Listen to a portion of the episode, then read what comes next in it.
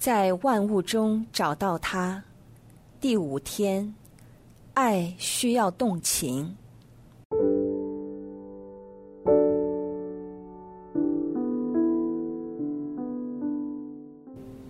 有时我们觉得被他人冷落、被拒诸门外的原因，并不是对方刻意排挤我们，而是对方对我们有错误的印象，通常是对我们的喜恶或需要有错误的理解。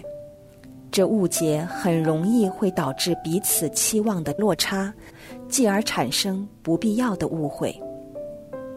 同样。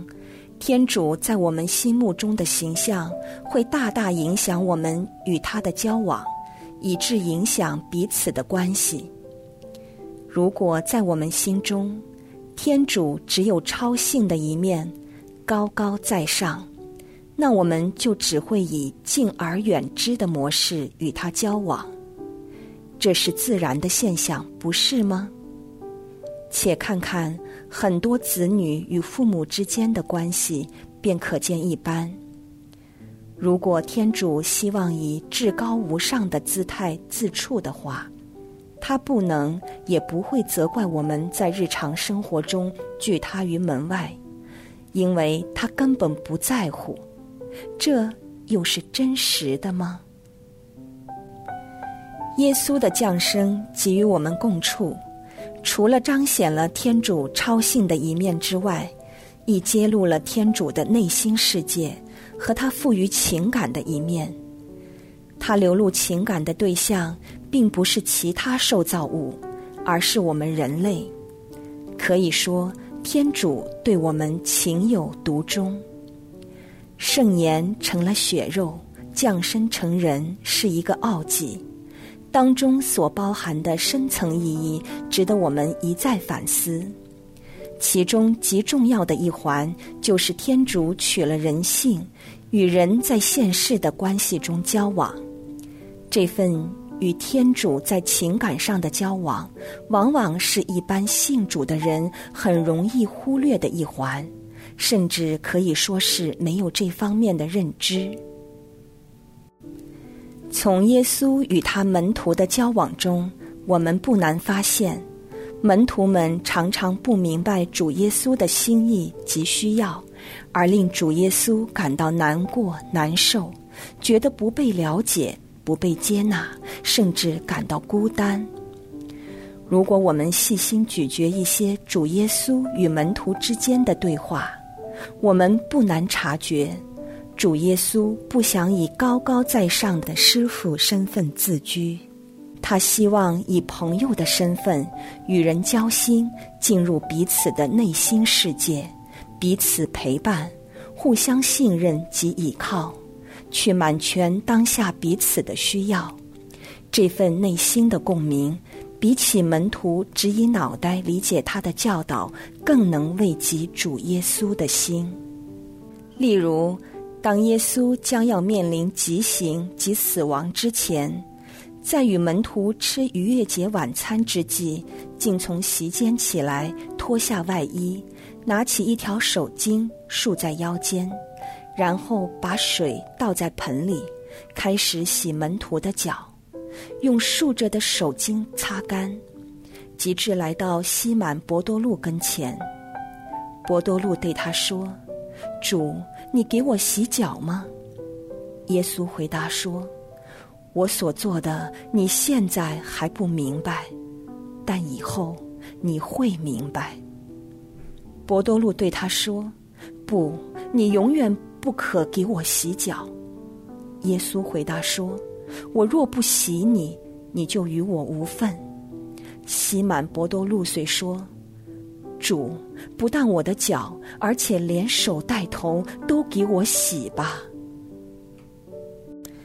这次主耶稣以仆人身份为门徒洗脚的行为，给予波多禄之间的对话，陷入了主耶稣渴望与门徒们建立怎样的关系。除了教导他们要彼此服侍之外，他也显示，他愿意以最亲切、最谦卑的姿态进入我们生活的细节当中，去陪伴、去引领，并以循循善诱的方法教导我们。假如我们如博多禄一样拒绝被耶稣洗脚，拒主耶稣于门外，以及他不能进入我们生命的细节中去服侍我们的话，我们可以肯定，耶稣对我们的答复也是一样，即我们也与他无份。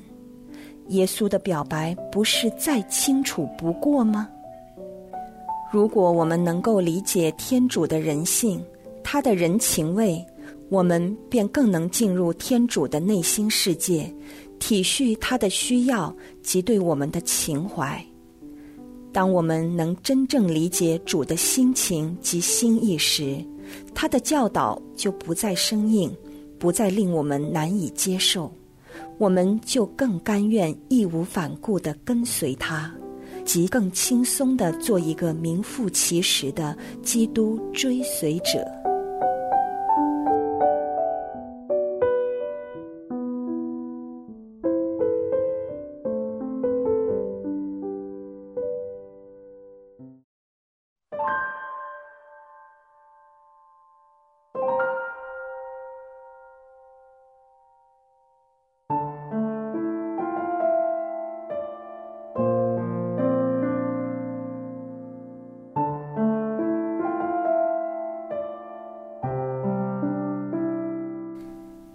请幻想，现在主耶稣来到你的跟前，要为你洗脚，你的感觉如何？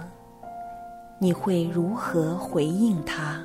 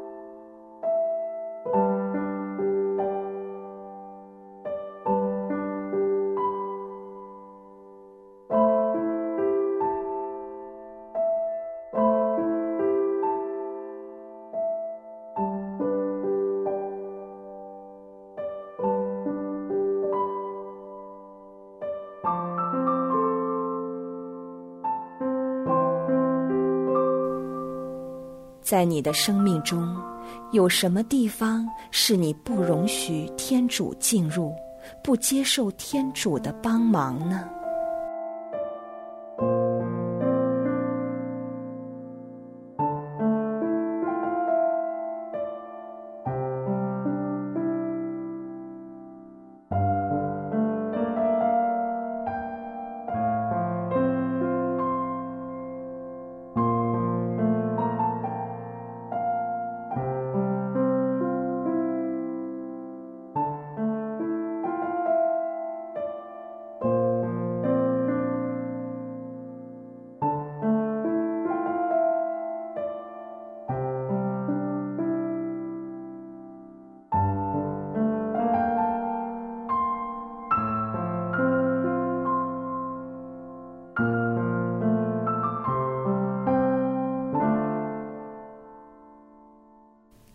如果现在天主向你再一次提问，你需要我吗？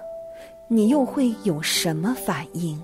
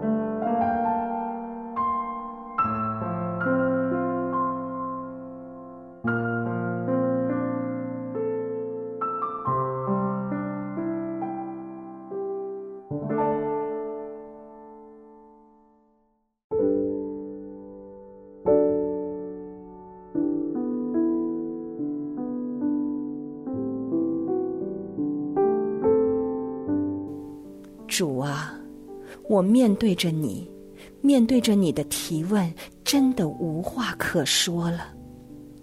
真的，主，不但我的脚，而且连手带头都给我洗吧。请你彻底洗净我吧，我怎能再拒绝你进入我的生命当中？进入我生命中每一个细节，进入我的不堪及破碎之中，去为我修复，为我治疗。我需要你透过这份你与我之间更亲密的关系，去教导我，陪伴我。主，我真的不能失去你。